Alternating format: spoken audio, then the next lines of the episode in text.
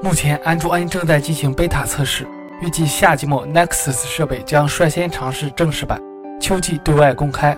现在的悬念是安卓 N 的昵称，或者说是内部代号。这一代的安卓 N 应该是一个以 N 开头的甜点。谷歌在 I/O 大会上设立了一个投票网页，现在最受欢迎的是印度甜点。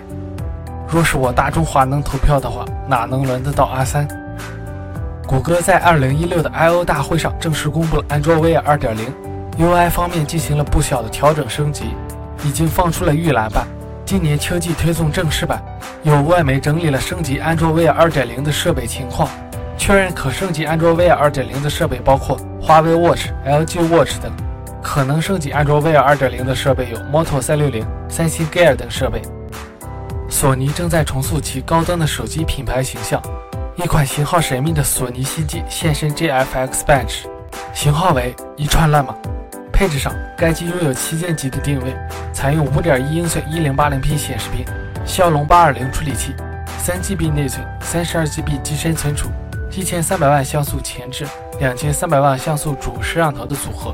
预装安卓6.0.1系统，支持 NFC，几乎可以说是 X Pre X Performance 的翻版。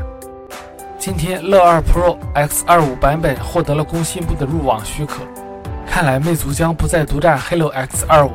乐视目前正在发售的是 Halo X20 版本的乐2 Pro，预计最快会在六月初，搭载 Halo X25 的乐2 Pro 就将正式上市。除了处理器进行升级，其他配置方面不变。那么问题来了。如果乐2 Pro X25 版本售价为一千四百九十九元，与 Pro 6相比，少了一部红米 Note 3的价钱，不知道魅族会怎么想呢？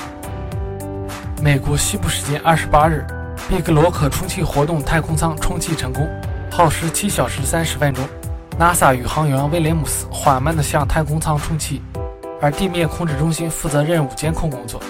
在接下来的一周时间内，Beam 将接受高温高压的考验。之后，宇航员进入里面安装监测仪器。据悉，Beam 将在 ISS 服役两年。只看外观的话，明明就是买家秀和卖家秀嘛。